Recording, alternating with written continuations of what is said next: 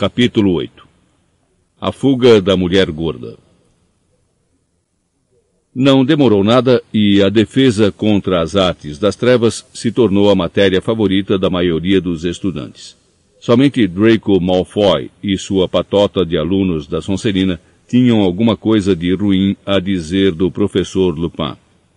Olha só as vestes dele, Malfoy diria num sussurro bem audível quando o professor passava. Ele se veste como um velho elfo doméstico. Mas ninguém mais se importava se as vestes de Lupin eram remendadas e esfiapadas. Suas aulas seguintes tinham sido tão interessantes quanto a primeira. Depois dos bichos papões, eles estudaram os barretes vermelhos, criaturinhas malfazejas que lembravam duendes e rondavam os lugares onde houvera derramamento de sangue masmorras de castelos e valas dos campos de batalha desertos, à espera de abater a porrete os que se perdiam.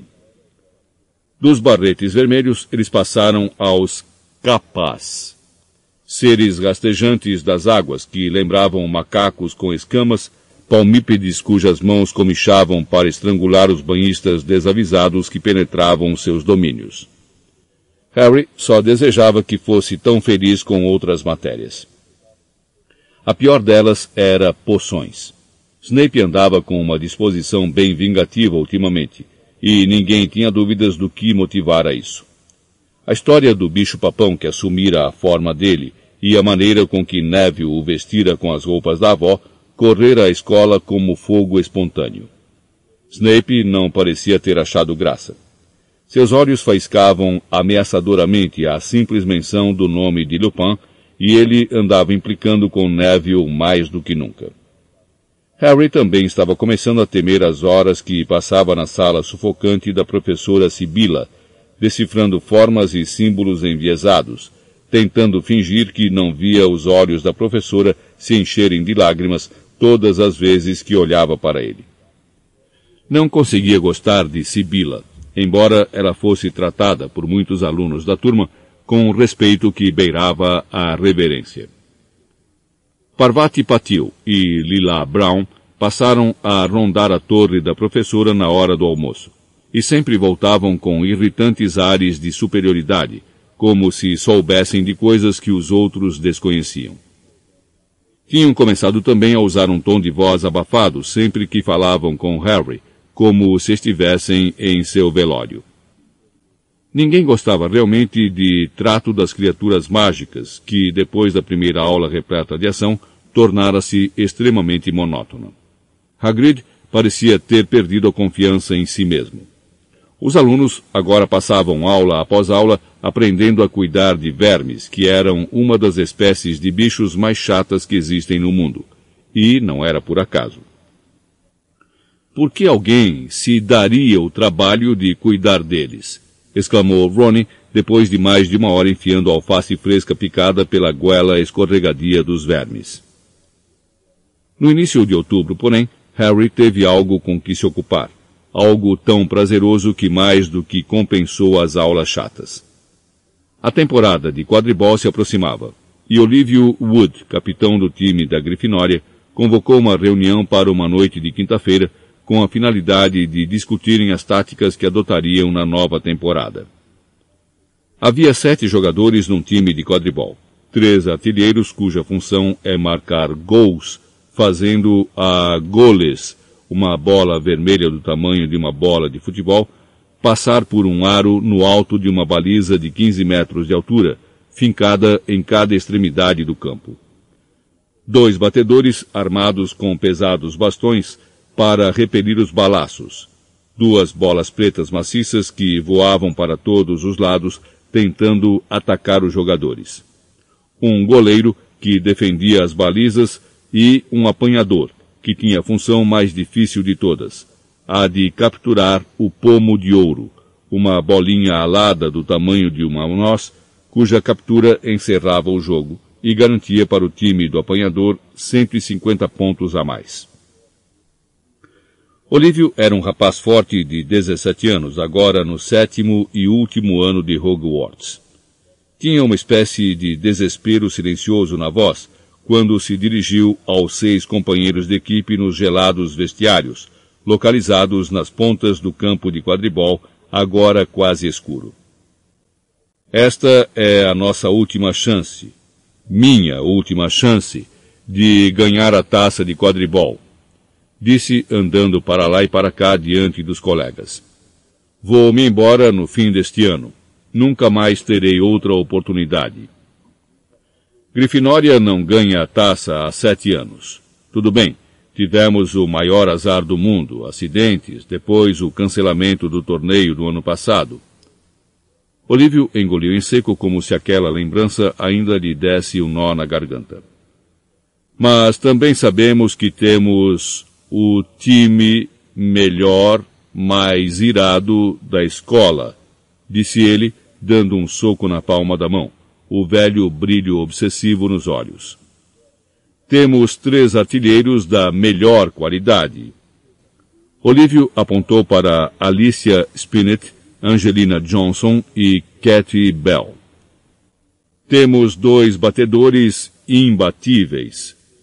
Pode parar, Olívio, você está encabulando a gente, disseram Fred e Jorge juntos fingindo corar. E temos um apanhador que até hoje nunca deixou de nos levar à vitória nas partidas que jogamos. Falou Olívio em tom retumbante, encarando Harry com uma espécie de orgulho ardoroso. E temos a mim, acrescentou, pensando melhor. Nós também achamos você muito bom, Olívio, disse Jorge. Um goleiro do caramba, disse Fred. A questão é, continuou Olívio retomando a caminhada que a taça de quadribol devia ter tido o nome do nosso time gravado nesses dois últimos anos. Desde que Harry se juntou a nós, achei que a taça já estava no papo. Mas não ganhamos, e este ano é a última chance que teremos de finalmente ver o nosso nome na taça. Olívio falou tão desolado que até Fred e Jorge o olharam com simpatia. Olívio este ano é o nosso ano, animou Fred. Vamos conseguir, Olívio, disse Angelina. Sem a menor dúvida, confirmou Harry. Cheio de determinação, o time começou os treinos, três noites por semana. O tempo estava ficando mais frio e mais úmido, as noites mais escuras, mas não havia lama, nem vento, nem chuva que pudesse empanar a visão maravilhosa de Harry de finalmente ganhar a enorme taça de quadribol de prata. Harry voltou à sala comunal da Grifinória certa noite depois do treino, enregelado, os músculos endurecidos, mas satisfeito com o aproveitamento do treino, e encontrou a sala mergulhada num vozerio excitado. O que foi que aconteceu?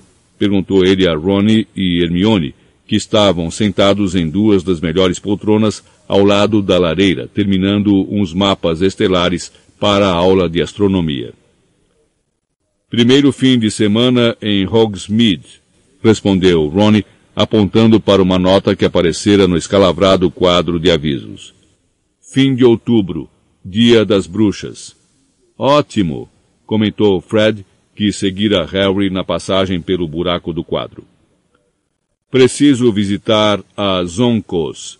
Meus chumbinhos fedorentos estão quase no fim. Harry se atirou em uma cadeira ao lado de Ronnie, sua animação esfriando. Hermione pareceu ler seus pensamentos. Harry, tenho certeza de que você vai poder ir na próxima visita, disse a garota. Vão acabar pegando o Black logo. Ele já foi avistado uma vez. Black não é louco de tentar alguma coisa em Hogsmeade, argumentou Ronnie. Pergunte a McGonagall se você pode ir, Harry. A próxima vez, talvez demore um tempão para acontecer. Ronnie, exclamou a garota. Harry tem que ficar na escola. Ele não pode ser o único aluno de terceiro ano que vai ficar, disse Ronnie. Pergunta a McGonagall. Anda, Harry. É, Acho que vou perguntar, disse Harry, se decidindo. Hermione abriu a boca para protestar, mas naquele instante Bichento pulou com leveza em seu colo. Trazia uma enorme aranha morta pendurada na boca. Ele tem que comer isso na frente da gente? perguntou Ronnie aborrecido. Bichento inteligente, você apanhou a aranha sozinho? perguntou Hermione. Bichento mastigou a aranha vagarosamente, os olhos amarelos fixos insolentemente em Ronnie. Vê se ao menos segura ele aí, disse Ronnie irritado, voltando a atenção para o seu mapa estelar. Perebas está dormindo na minha mochila. Harry bocejou. Queria realmente ir se deitar, mas ainda tinha o mapa para terminar. Puxou a mochila para perto, tirou um pergaminho, tinta e caneta e começou a trabalhar. Pode copiar o meu se quiser, ofereceu Ronnie, escrevendo o nome da última estrela com um floreio e empurrando o mapa para Harry. Hermione, que desaprovava colas, contraiu os lábios, mas não disse nada.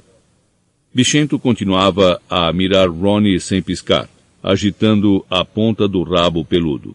Então, sem aviso, atacou. Ai! berrou Ronnie, agarrando a mochila na hora em que Bichento enterrava nela as garras das quatro patas e começava a sacudi-la furiosamente. Deu fora daí, seu bicho burro! Ronnie tentou arrancar a mochila das garras de Bichento, mas o gato não alargava, bufando e unhando. Ronnie, não machuca ele! gritou Hermione. Toda a sala observava. Ronnie girou a mochila. Bichento continuou agarrado e Perebas saiu voando pela abertura. Segure esse gato! berrou Ronnie quando Bichento se desvencilhou dos restos da mochila e saltou para a mesa perseguindo o aterrorizado Perebas. George Weasley deu um salto na direção de Bichento, mas errou. Perebas disparou entre vinte pares de pernas e sumiu embaixo de uma velha cômoda. Bichento parou derrapando, se abaixou mais que pôde nas pernas arqueadas e começou a fazer furiosas investidas com a pata dianteira no vão da cômoda. Ronnie e Hermione correram para acudir. Hermione agarrou Bichento pelo meio e carregou-o para longe. Ronnie se atirou no chão de barriga para baixo e, com grande dificuldade, puxou Perebas para fora pelo rabo. Olha só para ele! gritou o garoto furioso para Hermione, balançando Perebas diante da amiga. Está pele e osso. Segura esse gato longe dele. Bichento não entende que isso é errado, defendeu Hermione a voz trêmula. Todos os gatos caçam ratos, Rony.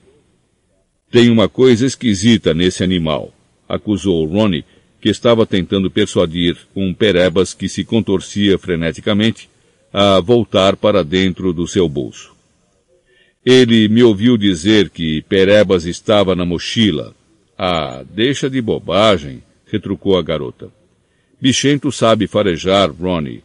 De que outro modo você acha esse gato está perseguindo Perebas?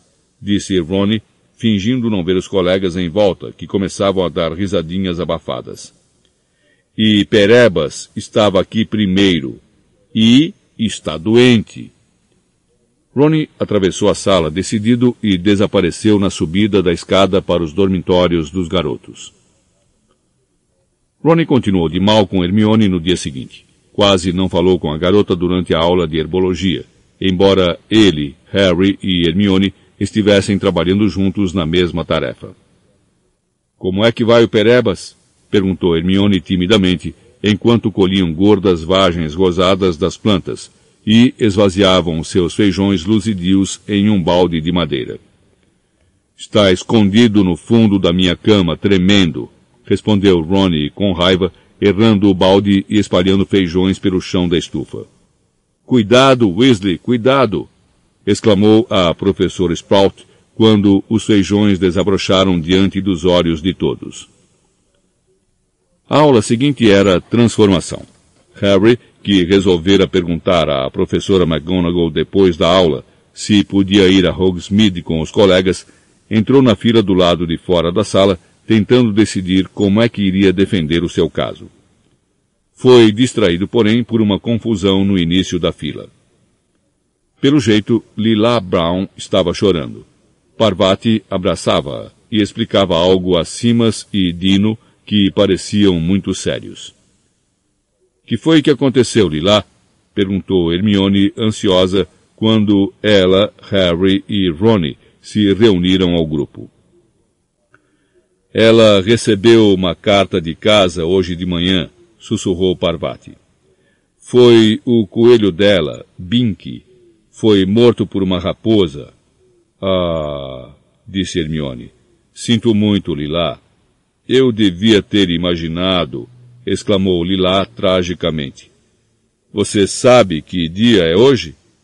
Um, 16 de outubro. Essa coisa que você receia vai acontecer na sexta-feira, 16 de outubro. Lembram? Ela estava certa. Ela estava certa. A turma inteira agora rodeava Lila. Simas sacudia a cabeça sério. Mione hesitou. Em seguida perguntou. Você receava que Bink fosse morto por uma raposa? Bem, não necessariamente por uma raposa, respondeu Lilá, erguendo os olhos, dos quais as lágrimas escorriam sem parar. Mas, obviamente, eu receava que ele morresse, não é? Ah! exclamou Hermione. Ela fez outra pausa. E depois? Bem que era um coelho velho? N não, soluçou Lilá. Ah, ainda era um bebezinho. Parvati apertou o abraço que dava em Lilá. Mas então, por que você tinha receio de que ele morresse? perguntou Hermione. Parvati fez uma cara feia para a colega. Bem, vamos encarar isso logicamente, falou Hermione, virando-se para o restante do grupo. Quero dizer, Bink nem ao menos morreu hoje, não é? Lilá foi que recebeu a notícia hoje. Lilá abriu um berreiro. E ela não podia estar receando isso, porque a notícia foi um choque para ela.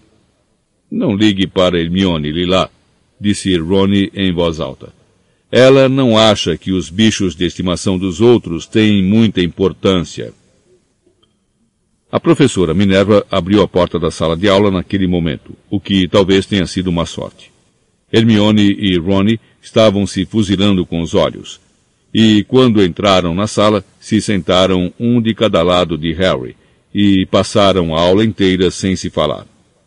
Harry ainda não decidira o que ia dizer à professora quando a sineta tocou, anunciando o fim da aula. Mas foi ela quem levantou o assunto de Hogsmeade primeiro. Um momento, por favor. Pediu quando a turma se preparava para sair. Como vocês todos fazem parte da minha casa, deverão entregar os formulários de autorização para ir a Hogsmeade a mim antes do Dia das Bruxas. Sem formulário não há visita, por isso não se esqueçam. Neville levantou a mão. Por favor, professora, eu, eu, eu acho que perdi sua avó mandou o seu diretamente a mim, Longbottom, disse Minerva. Parece que ela achou mais seguro. Bem, é só isso, podem ir. Pergunta ela agora, sibilou Ronnie a Harry. Uh, mas, começou Hermione. Manda ver, disse Ronnie insistindo. Harry esperou o resto da turma desaparecer e se dirigiu nervoso à escrivaninha da professora. Que foi, Potter? Harry inspirou profundamente. Professora, minha tia e meu tio uh, se esqueceram de assinar a minha autorização. A professora Minerva olhou por cima dos óculos quadrados e não disse nada. Então, uh, a senhora acha que haveria algum problema? Quero dizer, que estaria ok se eu, se eu fosse a Hogsmeade? Minerva baixou os olhos e começou a mexer nos papéis em cima da escrivaninha. Receio que não, Potter. Você ouviu o que eu disse. Não tem formulário, não tem visita ao povoado. Essa é a regra. Mas, professora, a minha tia e o meu tio, a senhora sabe, eles, são trouxas, não entendem realmente para que servem os formulários de Hogwarts e outras coisas daqui, explicou Harry, enquanto Ronnie o animava a prosseguir com vigorosos acenos de cabeça. Se a senhora disser que eu posso ir, mas eu não vou dizer, falou a professora se levantando e arrumando os papéis na gaveta. O formulário diz claramente que o pai ou o guardião precisa dar permissão. Minerva se virou para olhá-lo com uma estranha expressão no rosto. Seria pena? Sinto muito, Potter, mas essa é a minha palavra final. É melhor você se apressar ou vai se atrasar para a próxima aula. Não restava nada a fazer. Ronnie xingou a professora Minerva de uma porção de nomes, o que deixou Hermione muito aborrecida. A garota assumiu um ar de foi melhor assim, que fez Ronnie ficar com mais raiva, e Harry teve que suportar os colegas na aula discutindo alegres e em altas vozes o que iam fazer primeiro quando chegassem a Hogsmeade. Sempre tem a festa, disse Ronnie num esforço para animar Harry. Sabe, a festa do Dia das Bruxas à noite. Sei, respondeu Harry deprimido. Que ótimo. A festa do Dia das Bruxas era sempre boa, mas teria um sabor muito melhor se fosse depois de uma visita a Hogsmeade com os colegas. Nada que ninguém disse fez Harry se sentir melhor com relação à ideia de ser deixado para trás. Dino Thomas, que era jeitoso com uma caneca, se oferecera para falsificar a assinatura do tio Walter no formulário. Mas como Harry já dissera à professora Minerva que os tios não haviam assinado, não adiantava nada. Ronnie, meio desanimado, sugeriu a capa da invisibilidade. Mas Hermione eliminou essa possibilidade, lembrando a Ronnie que Dumbledore avisara que os dementadores podiam ver através da capa. Possivelmente foi Percy quem disse as palavras que menos consolaram. O pessoal faz um estardalhaço sobre Hogsmeade, mas eu garanto, Harry, o povoado não é tão fantástico quanto dizem, falou ele sério. Tudo bem, a loja de doces é bastante boa, e as oncos, logros e brincadeiras é francamente perigosa, e... Ah, sim, a Casa dos Gritos sempre vale a pena visitar. Mas verdade, Harry, tirando isso você não vai perder nada. Na manhã do Dia das Bruxas, Harry acordou com os colegas e desceu para tomar café, sentindo-se totalmente arrasado, embora se esforçasse ao máximo para agir normalmente. Vamos lhe trazer um monte de doces da Dedos de Mel, prometeu Hermione, sentindo uma pena desesperada do amigo. É, montes, concordou Ronnie. Ele e Hermione tinham finalmente esquecido a briga por causa do bichento diante do descontentamento de Harry. Não se preocupem comigo, disse Harry no que ele imaginava ser uma voz displicente. Vejo vocês na festa. Divirtam-se. Ele acompanhou os amigos até o saguão da escola, onde Filch, o zelador, estava postado à porta de entrada, verificando se os nomes constavam de uma longa lista examinando cada rosto cheio de desconfiança e certificando-se de que ninguém que não devia ir estivesse saindo escondido da escola. Vai ficar na escola, Potter? gritou Malfoy, que estava na fila com Crabbe e Goyle. Medinho de passar pelos dementadores? Harry não lhe deu atenção e se dirigiu solitário para a escadaria de mármore seguiu pelos corredores desertos e voltou à torre da Grifinória. Senha? perguntou a mulher gorda, acordando assustada de um cochilo. Fortuna Major, disse Harry apático. O retrato se afastou e ele passou pelo buraco que levava à sala comunal.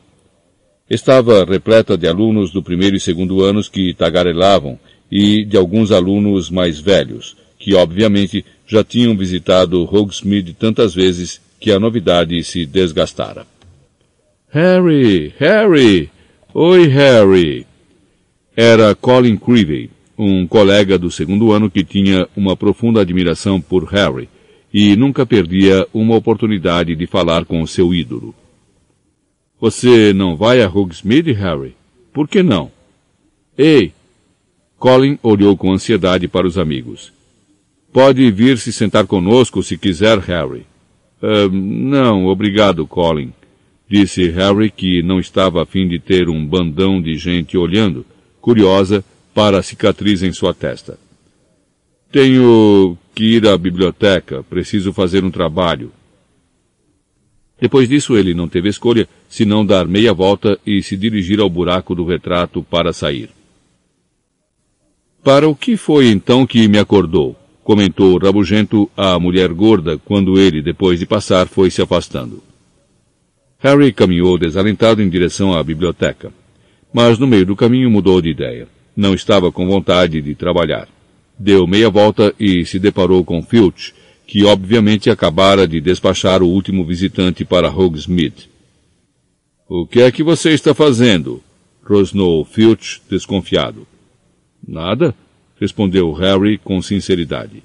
Nada, bufou Filch, a queixada tremendo desagradavelmente. Que coisa improvável! Andando sorrateiro, sozinho. Por que é que você não está em Hogsmeade comprando chumbinho fedorento, pó de arroto e minhocas de apito, como seus outros amiguinhos intragáveis? Harry sacudiu os ombros. Muito bem, volte para a sua sala comunal, que é o seu lugar, mandou Filch com rispidez e ficou parado olhando até Harry desaparecer de vista. Mas o garoto não voltou à sala comunal. Ele subiu uma escada pensando vagamente em visitar o corujal para ver Edviges, e estava andando por outro corredor quando uma voz que vinha de uma das salas o chamou. Harry! O garoto se virou para ver quem o chamara e deparou com o professor Lupin, que espiava para os lados à porta de sua sala. O que é que você está fazendo? perguntou Lupin, embora num tom de voz diferente do de Filch. Onde estão Ronnie e Hermione? Hogsmeade, respondeu Harry num tom que ele pretendia que fosse descontraído. Ah, comentou Lupin. Ele observou o garoto por um momento. Por que você não entra? Estive aguardando a entrega de um Grindlaw para a nossa próxima aula. De um o quê? perguntou Harry. Ele entrou na sala de Lupin com o professor. A um canto havia uma enorme caixa de água. Um bicho de cor verde bile e chifrinhos pontiagudos comprimia a cara contra o vidro, fazendo caretas e agitando os dedos longos e afilados. Demônio aquático, explicou Lupin, examinando o Grindelow pensativamente. Não deve nos dar muito trabalho, não depois dos capas. O truque é deixar as mãos deles sem ação. Reparou nos dedos anormalmente compridos, fortes mas muito quebradiços. O Grindelow arreganhou os dentes verdes e em seguida se enterrou num emaranhado de ervas a um canto. Xícara de chá? ofereceu Lupin, procurando a chaleira. Eu estava mesmo pensando em preparar uma. Tudo bem, aceitou Harry sem jeito. Lupin deu alguns golpes de varinha na chaleira e na mesma hora saiu do bico uma baforada de vapor quente. Sente-se, convidou Lupin, tirando a tampa de uma lata empoeirada. Receio que só tenha chá em saquinhos, mas eu diria que você já bebeu chá em folhas que chegue. Harry olhou para ele. Os olhos do professor cintilavam. Como foi que o senhor soube disso? perguntou Harry. A professora McGonagall me contou, respondeu Lupin, passando a Harry uma caneca lascada cheia de chá. Você não está preocupado, está? Não. Por um instante, Harry pensou em contar a Lupin a história do cão que ele vira na rua Magnolia, mas decidiu não fazê-lo. Não queria que Lupin pensasse que era covarde, principalmente porque o professor já parecia pensar que ele não era capaz de enfrentar um bicho-papão. Alguma coisa dos pensamentos de Harry devia ter transparecido em seu rosto, porque Lupin perguntou. Tem alguma coisa preocupando, Harry? Não, mentiu o garoto. Depois bebeu um pouco de chá, observando o Grindelow que o ameaçava com o punho.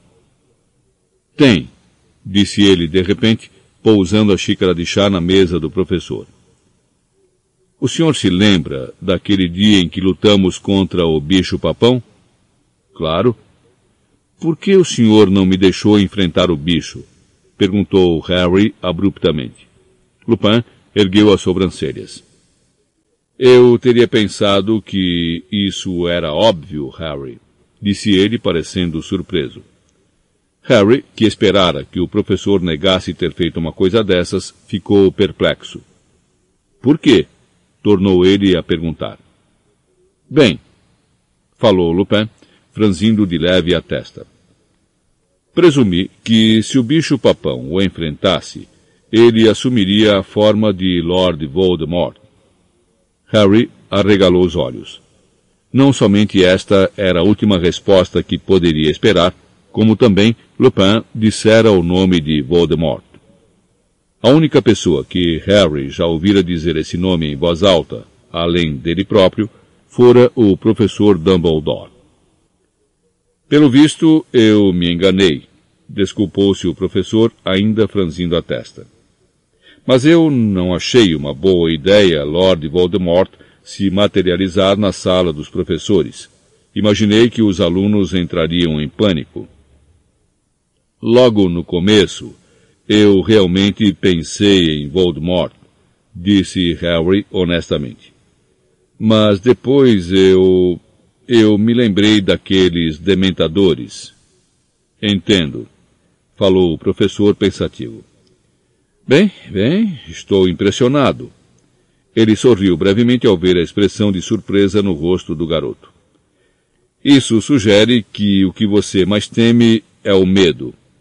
Muito sensato, Harry. Harry não soube o que dizer ao professor, por isso bebeu mais chá. Então, você andou pensando que eu não acreditava que você tivesse capacidade para enfrentar o bicho-papão? Perguntou Lupin astutamente.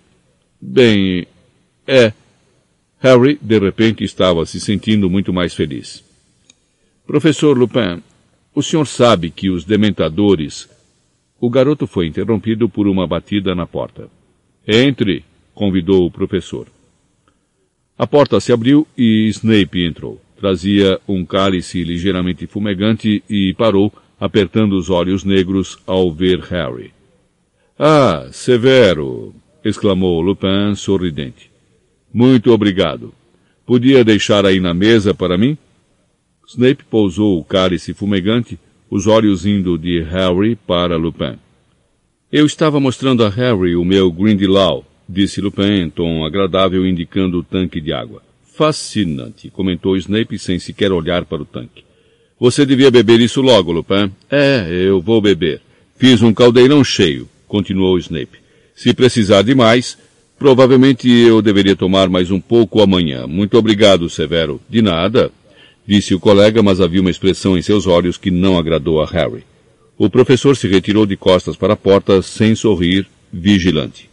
Harry olhou curioso para o cálice. Lupin sorriu.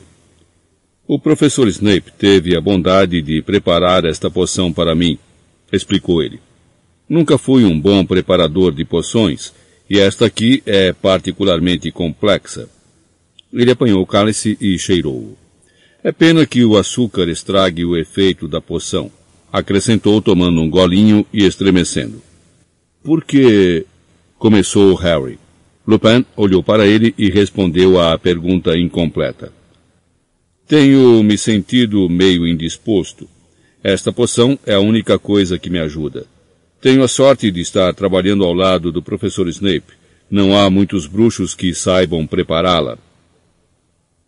O professor tomou mais um golinho e Harry teve um desejo incontrolável de derrubar o cálice de suas mãos. O professor Snape é muito interessado nas artes das trevas, disse o garoto sem pensar. É mesmo? Admirou-se Lupin, parecendo apenas levemente interessado, enquanto tomava mais um gole. Tem gente que supõe que ele faria qualquer coisa para ocupar o cargo de professor de defesa contra as artes das trevas. Lupin esvaziou o cálice e fez uma careta. Oh, horrível, disse. Bem, Harry, é melhor eu voltar ao trabalho. Vejo você mais tarde na festa. Certo, concordou Harry, deixando na mesa sua xícara vazia. O cálice vazio continuava a fumegar. Segura aí, exclamou Ronnie. Compramos o máximo que podíamos carregar. Uma chuva de doces intensamente coloridos caiu no colo de Harry. Anoitecia e Ronnie e Hermione tinham acabado de chegar à sala comunal, as faces gozadas do vento frio e a expressão de que tinham se divertido como nunca. Obrigado, disse Harry, pegando um pacote de minúsculos diabinhos de pimenta. Como é que é Hogsmeade? Aonde é que vocês foram? Pelo que diziam, a todos os lugares. Derviches e bangues, a loja de equipamento de bruxaria zoncos, logros e brincadeiras, no Três Vassouras para tomar canecas espumantes de cerveja quente amanteigada e outros tantos lugares. O correio, Harry. Umas duzentas corujas, todas pousadas em prateleiras, todas com código de cores dependendo da urgência com que você quer que a carta chegue. A Dedos de Mel tem um novo tipo de fudge. Estavam distribuindo amostras grátis. Olha aí um pedacinho, olha. Achamos que vimos um ogro, juro. Tem gente de todo tipo no Três Vassouras. Gostaria que a gente pudesse ter trazido cerveja amanteigada para você. Esquenta para valer. O que foi que você ficou fazendo? Perguntou Hermione com ar preocupado. Terminou algum dever? Não, respondeu Harry. Lupin preparou uma xícara de chá para mim na sala dele. Então Snape entrou e Harry contou aos amigos tudo sobre o cálice. Ronnie ficou boquiaberto. E Lupin bebeu? Ele é maluco? Hermione consultou o relógio de pulso. É melhor descermos. Sabe, a festa vai começar dentro de cinco minutos. Os três atravessaram depressa o buraco do retrato e se misturaram à aglomeração de alunos, ainda discutindo Snape. Mas se ele sabe. Hermione baixou a voz, olhando nervosa para os lados. Se ele estivesse tentando envenenar o Lupin, não teria feito isso na frente do Harry. É, talvez, disse Harry quando chegavam ao saguão de entrada e o atravessavam para entrar no salão principal. Este fora decorado com centenas de abóboras iluminadas por dentro com velas, uma nuvem de morcegos, muitas serpentinas laranja-vivo que esvoaçavam lentamente pelo teto tempestuoso, como parecendo luzidias cobras de água. A comida estava deliciosa. Até Hermione e Ronnie, que já vinham empanturrados de doces da dedos de mel, arranjaram lugar para repetir. Harry olhava constantemente para a mesa dos professores. O professor Lupin parecia alegre e o mais saudável possível. Conversava animadamente com o miúdo Flitwick, professor de feitiços. O olhar de Harry percorreu a mesa até o lugar em que Snape ocupava. Seria sua imaginação, ou os olhos de Snape cintilavam na direção de Lupin com mais frequência do que seria natural. A festa terminou com um espetáculo apresentado pelos fantasmas de Hogwarts. Eles saltavam de repente das paredes e dos tampos das mesas e voavam em formação. Nick quase sem cabeça, o fantasma da Grifinória, fez grande sucesso com uma encenação de sua própria decapitação incompleta. Foi uma noite tão agradável que o bom humor de Harry sequer foi afetado quando Malfoy gritou no meio dos colegas quando deixavam o salão. Os dementadores mandaram lembranças, Potter. Harry, Ron e Hermione acompanharam os colegas da Grifinória pelo caminho habitual para sua torre, mas quando chegaram ao corredor que terminava no retrato da mulher gorda, encontraram-no engarrafado pelos alunos. Por que ninguém está entrando? perguntou Ronnie, curioso. Harry espiou por cima das cabeças à sua frente. Aparentemente, o retrato estava fechado. Me deixem passar, ouviu-se a voz de Percy, que passou cheio de importância e eficiência pelo ajuntamento. Qual é o motivo da retenção aqui? Não é possível que todos tenham esquecido a senha. Com licença, sou o monitor-chefe. E então foi baixando um silêncio sobre os alunos, a começar pelo que estavam na frente, dando a impressão de que uma friagem se espalhava pelo corredor. Eles ouviram Percy dizer numa voz repentinamente alta e esganiçada. Alguém vai chamar o professor Dumbledore, depressa! As cabeças dos alunos se viraram. Os que estavam atrás se esticaram nas pontas dos pés. O que é que está acontecendo? Perguntou Gina, que acabara de chegar. Instantes depois, o professor Dumbledore chegou deslizando, imponente, em direção ao retrato. Os alunos da Grifinória se comprimiram para deixá-lo passar. E Harry, Ron e Hermione se aproximaram para ver qual era o problema. Essa não. A garota agarrou o braço de Harry. A mulher gorda desaparecera do retrato, que fora cortado com tanta violência que as tiras de tela se amontoavam no chão. Grandes pedaços do retrato haviam sido completamente arrancados. Dumbledore deu uma olhada rápida no retrato destruído, virou-se, o olhar sombrio, e viu os professores McGonagall, Lupin e Snape que vinham apressados ao seu encontro. Precisamos encontrá-la, disse Dumbledore.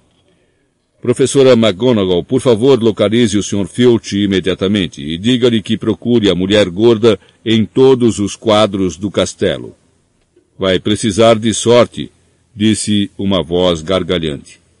Era Pirraça, o poltergeist, sobrevoando professores e alunos, encantado, como sempre, à vista de desastres e preocupações. O que é que você quer dizer com isso, Pirraça? perguntou Dumbledore calmamente, e o sorriso do poltergeist empalideceu um pouco. Ele não se atrevia a atormentar o diretor. Em vez disso, adotou uma voz untuosa que não era nada melhor do que a sua gargalhada escandalosa. Vergonha, senhor diretor. Não quer ser vista. Está horrorosa. Eu a vi correndo por, uma paisagem no quarto andar, senhor diretor, se escondendo entre as árvores, chorando de cortar o coração informou ele satisfeito. Coitada! acrescentou em tom pouco convincente. Ela disse quem foi que fez isso? perguntou Dumbledore em voz baixa. Ah, disse, senhor diretor, respondeu Pirraça com ar de quem carrega uma grande bomba nos braços. Ele ficou furioso porque ela não quis deixá-lo entrar, entende? Pirraça deu uma cambalhota no ar e sorriu para Dumbledore entre as próprias pernas. Tem um gênio danado esse tal de Sirius Black.